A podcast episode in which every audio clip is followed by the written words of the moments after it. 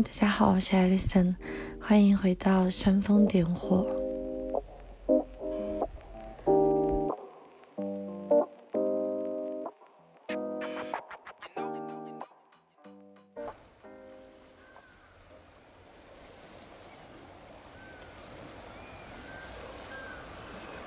这一段是在大理洱海边、洱海湖边的一些声响。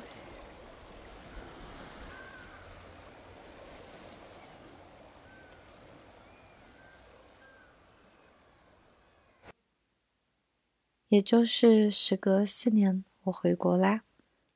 在非常紧密，主要是与家人们相处的过程中，除了很多温馨亲密感，也带着熟悉中的陌生感。这一次回家，又有了许多新的发现。而今天，想斗胆来和大家浅谈一下教育，既关于孩子，也关于我们的自身，也恰恰是回国的。正好过年期间嘛，所以家里的孩子们也处在一个寒假的状态。我从他们身上看到许多过去自己的影子，但是也看到了很多他们现在需要去承受的在彼时不存在的重量。想借此机会来看看教育。不过这一篇并不适合那些希望子女将来成为公务员的家长 去收听。我们的价值观完全不同，所以不必展开讨论。如果你希望你的子女是成功或是快乐，那欢迎继续留在这里。我在家里有好几个侄儿们，在与他们相处过程中，发现他们小小年纪，有一年级的，也有高一的，竟然都被每天要写的作业压得喘不过气，周末几乎被彻底占满，补课学习。就连运动也是为了学校的成绩，出去旅行也要想着在学校的作文该怎样完成。当然，小学生就开始课业繁重这件事情不是我第一次听说了，可是这一次却切切实实的发生在我最亲近的人的身边，是我关系最好的表姐，她的两个儿子开始慢慢的长大。当我发现想周末约他出来，以及我的侄儿的时候，才发现原来他也给他们报了一些周末的辅导班。当然，我是非常尊重自己表姐的这些决定。但是，当我看着不过六岁而已的小侄儿，在面对要写的作业那般痛苦的表情时，嗯，我觉得还是找机会表达一下我的一些想法吧。就更不用说读高一的那小子了，听上去就像是噩梦般的三年。我在惊愕之余，是真的希望他们的家长可以放松一点，也就是我的表姐们啊。我认真的想了想，不是头脑一热就持有这个观点的。我认为孩子就是应该尽情的玩耍，尽情的在玩耍中去认识世界，而不是认识考试题目。至少是十五岁以前吧。因为在玩耍的过程中，他们才会问出真正的问题，那才是于他们而言真正最好的学习。而且作为长辈，在和孩子们玩耍的过程当中，被他们提出来的，去关注他们所提出来的问题，在很多时候也给我们带来很多新的知识，以及看待世界的新的方式。如果只是让他们去上一些所谓的增强智力啊，或者是辅导。课后学业的这种课程的话，是体验不到这种非常纯粹的生命的历程的。更为重要的是，科学已经重复发现，孩子们是多么需要睡眠，不仅仅关于长高，也关于充足的睡眠才可以带来清醒的头脑，以及快速延动睡眠中对所学习内容的复习。再说，户外活动的时间也严重影响孩子的视力。科学发现，越是长久待在室内的孩子，越容易近视。请至少保证孩子们每天两个小时在户外玩耍。你看，睡眠和户外才是孩子真正需要的必杀技，不是昂贵的辅导班，不是题海战术的无聊重复。所以说到这里，我应该大致反对的是孩子的课业繁重，以及不要给孩子上任何辅导班。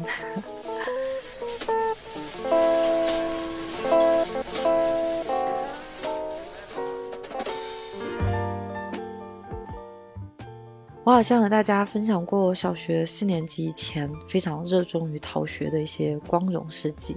是的，刚上小学的那几年，我始终无法理解为什么从前在家附近捉蝌蚪、跟踪蜻蜓、抚摸狗尾巴草的惬意的时光，要被室内令人昏昏欲睡的课堂所取代呢？当然，哪怕是小小年纪的我也知道，每时每刻都去田野里是没劲的。学校有一个黄金价值，是它的社交属性。去上学，我就可以和好朋友在一起啦。一年级的时候，我常常上午去上课，下午就在上学的路上突然右拐去捡树枝，去玩泥巴，被毛毛虫吓得东跳跳西跑跑。那我现在真正重点想问的是，孩子拥有多少自由时间？当然，后来上了中学以后，加之晚自习的介入，对于我来说，所谓自由时间简直是一个笑话。确实，我们追溯一下，从历史的角度来看。教育在很长时间里都是一个奢侈品。我们所熟知的一众科学家、哲学家、作家的出身都非富即贵，当然并非所有啊，但是大多数都手握优渥的资源，例如达尔文、达芬奇、维特根斯坦。中国古代则更多为书香门第，而以考试所选拔的士大夫都奔向一个做官的目标，更别说被遗忘在历史长河中的女性了。在中国，至少要到二十世纪二十年代，女性才有获得教育的权利。而这放眼全球，已经不算太晚了。因此，哪怕现在教育有那么多的瑕疵与糟粕，能够获得教育本身就是一件很幸运的事情。只是，教育从一开始的目的是不太纯粹的。当人类终于向公众去创办学校的时候，目的是培养听话且害怕权威的工厂工人，那是工业革命时的必经之路。一百多年过去了，实际上我们现在的教育方式非但没有现代化，反而更加退步。历史讲师吕世浩曾这样介绍过学习历史的用处，当然无关于背诵了。他说，古人学习历史的秘诀在于，来到最关键处时，合上书，然后思考，如果你是他。你会怎么办？这很有趣。如果小时候在学司马光砸缸或是曹冲称象的故事时，要是老师让我们先思考解决方案，不是说一定要有一个正确的方案，也不是说一定要应对到我们的课文当中，也不是说去朗读课文寻找中心思想，而是可以提出自己五花八门的见解，那课堂将会多么不同呀！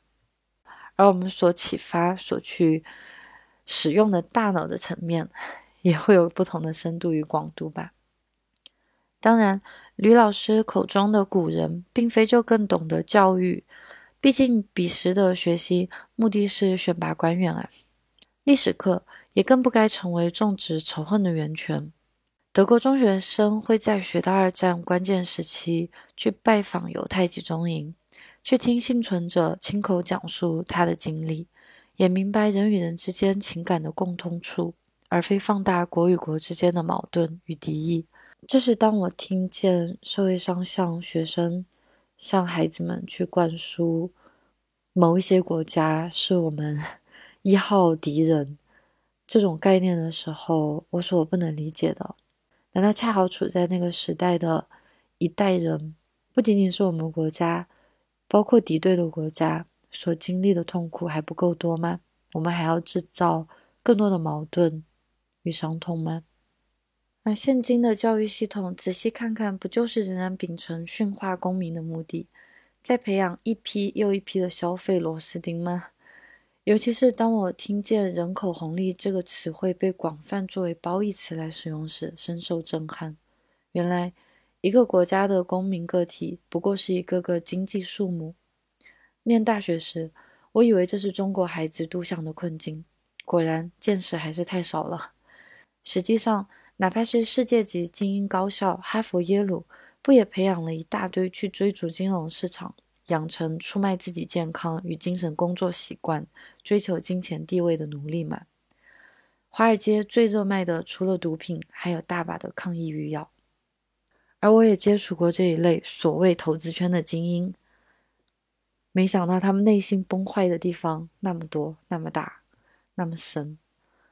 而赚取高薪的医生、律师，首先要向他们表达一下尊敬，那是当然的。可是，大部分也正是那位辞去了常青藤大学终身教职的教授威廉·德雷谢维奇口中所称的“优秀的绵羊”。他们普遍住在郊区富人区，相互比较着，为了优秀而优秀。职业选择往往出于对地位与薪资的判断，而非内心的渴望。美国人也早被他们的精英工作环境练就出了一身卷王本领。在欧洲旅居时，我在葡萄牙认识一对在爱尔兰谷歌工作的美国夫妇。他们两人花八十万欧在都柏林的郊区购置了一套别墅。眼看欧洲的工作时长合理、医保安全，他们仍然决定回硅谷继续打工，只因为可以赚得多一倍的工资。我问他们，多一倍的工资可以带来什么？他们说，其实是欧洲工作时间太短了。他们过去十分习惯每周工作八十小时左右，如今不过区区四十小时，实在不知道空余时间该做些什么。我内心是震撼的，另一方面也产生了一定的怜怜悯之心。他们两人的年薪加上来上百万美金，也正因如此被驯服的如此服帖。哎，我想问，我们这一代作为父母，真的希望儿女的生活里只有“忙”这一个字吗？我在写下你发现没成年人的生活是一场骗局时，是第一次控诉了大多数上班生活的压榨成分。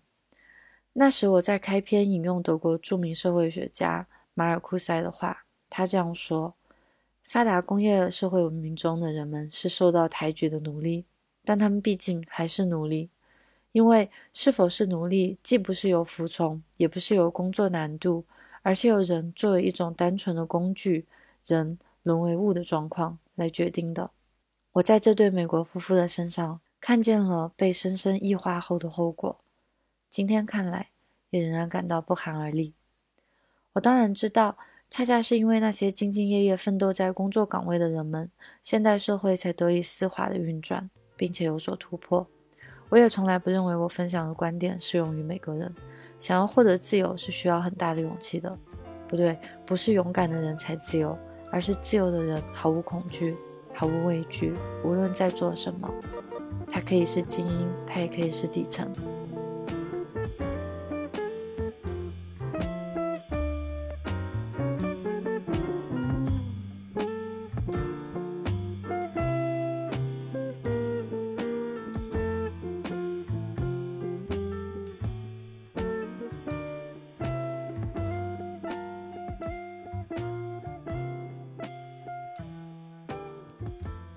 那些紧紧抓住某些东西的人，无论是金钱、房产、健康、地位，都因为他们实在是太恐惧了。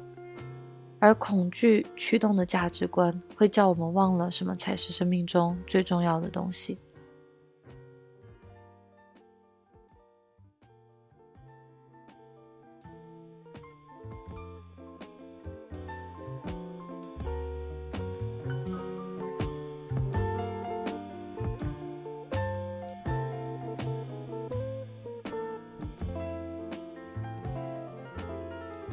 而放眼再看一下的话，人类对地球的破坏力是如此之大。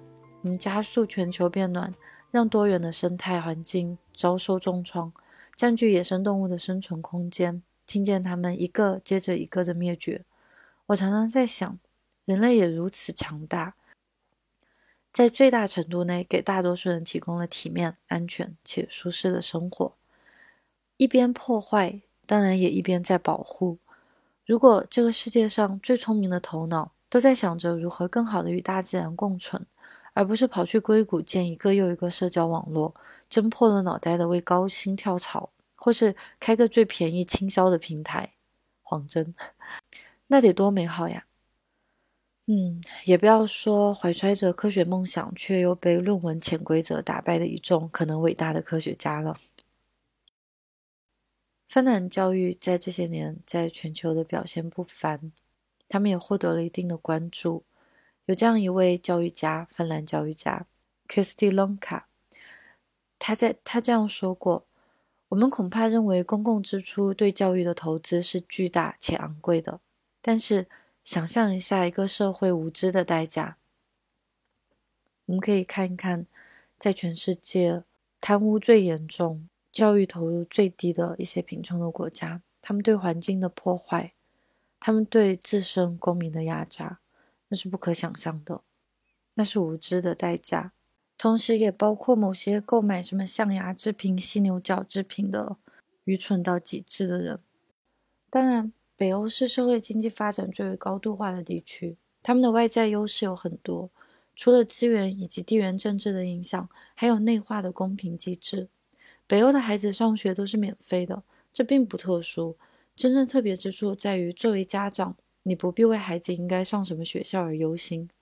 我在德国认识一位打个引号富人阶级妈妈，她曾向我说过，在中国和美国都要花点心思，更要花点金钱，想方设法的把孩子送到最好的私立学校。后来搬去芬兰，她完全放心，闭着眼睛随便挑选一个学校都可以。这是这个社会所给予的真正的公平，至少对于年少的孩子来说是这样的。我从国内一线高校研究生毕业。但却在离开校园四年后，才真正开始了自我教育，学习认知情绪、认知欲望，学习烧饭，学习营养，认知投资，还有人际之间的沟通，真正去懂得社会运转的底层逻辑。这一切学校都没有做到，而芬兰小学一年级的学生就要用一整个学期的时间来认识情绪，那是他们社会化的第一步，不是数学。不是字母表，更不是什么开发智力，更重要的是懂得情绪究竟是什么，而后一生无论做什么都要先应对它。我却要直到二十八岁才第一次直面情绪是什么，在那之前总是被它牵制与控制，要再过整整六年才真正习得情绪稳定，不是情绪管理，而是平衡。这时我三十四岁了，还算庆幸。二十八岁那年，我刚刚开始过上数字有名的生活，干脆彻底打破什么职场、什么买房的无聊追求。我和老公在克罗地亚的古城 Dubrovnik 散步时，讨论各自的学生时代。我在那时第一次意识到，为什么我们人生前二十几年，在学校里从来没有真正的学过一些可以应付长大成人这件事情的实际技能呢？例如，我是直到二十六岁才开始真正正式接触烹饪，就连煮饭这件稀疏平常的事情，在一开始对于我来说都是一个不可逾越的障碍。障碍总是会煮糊，更不要说想要烤一个面包、包一顿饺子的时候，看着超市各种中筋、低筋、高筋面粉时的惊愕了。这样的例子不胜枚举。例如，我们这一代大多数在城市里长大的同学，甚至连游泳与骑自行车这样有趣又实用的技能都颇感汗颜。我惊觉，那进入社会以前，在学校里所谓的预备，还真是没有什么用啊！更不要说在学校里拼了命努力去拿到的那些成绩。直到现在，我也真正的相信，教育，尤其是对自我的教育，大多是从离开学校的那一刻真正开始的。从学校里毕业的我们，连情绪管理都不会，还谈什么过好这一生？教育系统的高材生不懂得什么是应季史书，花儿是如何开花，鸟鸣有多少种，代码是如何运作。会解题是很可悲的，因为毕业后最会做题的那群人都去打工，看别人眼色生活了。更糟糕的恐怕是把圆圈磨平成方块，去适应社会的规则，玩那些无聊的社会攀比游戏。实实在在表达我的观点的话，我认为孩子没有必要上任何，再重复一遍，任何辅导班。如果他真的有什么课外活动，那是他的爱好。十五岁以前，我认为孩子根本没有必要上那么多课。他的成绩也不是什么天大的事。他们应该有愉快的童年，接着进入充满了困惑与不安的青春期。而后才是决定自己将成为一个什么样的人的时刻，是教授自律最好的时机。我一直都是一个非常普通的孩子，什么都可以学一学，但是没有什么，但是没有特别擅长的领域，更没有天才般的成就。不过，我完完整整的活在自己想要的人生里。我在三十岁那年，一次午后的散步间隙，感到了前所未有的幸福感。不是因为我实现了儿时乃至成年后的梦想，而是我终于明晰了一件事情：未来无论发生什么，我都可以替自己做主。这在我看来，是我自己能够做到的最大的成就。从小到大，我从来没有上过补习班，所有假期都在玩乐。在高二时，成绩滑落至全班倒数百分之十五。后来我看了一场世界杯的球赛，被整个世界迷住。十六岁的我，呃，应该是被外貌协会迷住。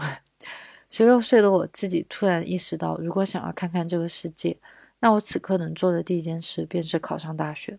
我用一年的时间自主的学习。高考考到全班第二还是第三，我忘记了。事实上，我并不认为这是这个故事最好的结局。哪怕当时我没有考上大学，我仍然还是我自己，我仍然会通过其他路径走到今天的生活方式上来。也就是说，没关系的，放轻松点吧。当然，我不是想说我自己是多么好的一个例子，绝非如此。我有非常多尊敬的对象。救死扶伤的医生、巴士司机、快递小哥、理解孩子的老师、科学家。不过，我从来没有羡慕过任何其他职业的人，除了野生动物保育员。我聊聊自己的经历，只是刚好借用最一手、最普通的素材做做文章。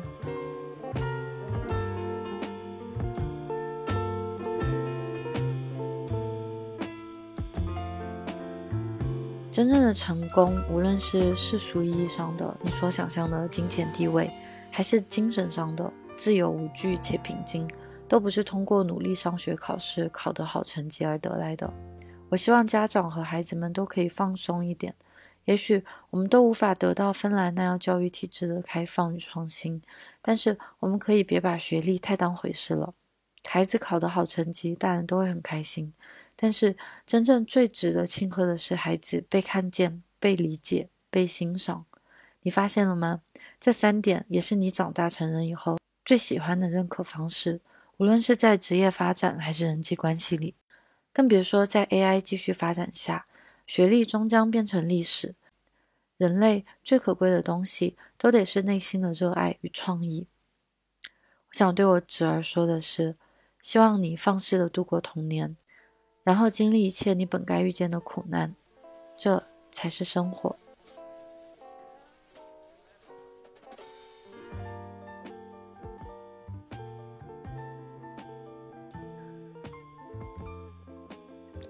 说实话，当我仔细去思考了这个话题以后，尽管我现在还没有孩子，如果未来我有孩子的话，我现在感到浑身的轻松。他在哪里学习根本就不重要。就好像去年我比较集中跟大家分享的一些，我们如何是只活在自己的脑袋中啊，这些规则都是我们自己给自己限制的呀，包括我们自己的情绪。我想，生活的轻松，无论是否要操心你的下一代，孩子本身，并不像我们想象中的是如此大的一个负担，它可以很轻松，而且，我想，它是很有趣的。这是我对教育孩子教育的一些小小的看法。不知道在你们的成长过程当中，或者是可能跟我一样大的，我们这一代，嗯，很多人都已经有了自己的孩子，你们对他们的教育又是怎样的呢？也欢迎你们分享，让我读一读。我们今天就到这里，下次见。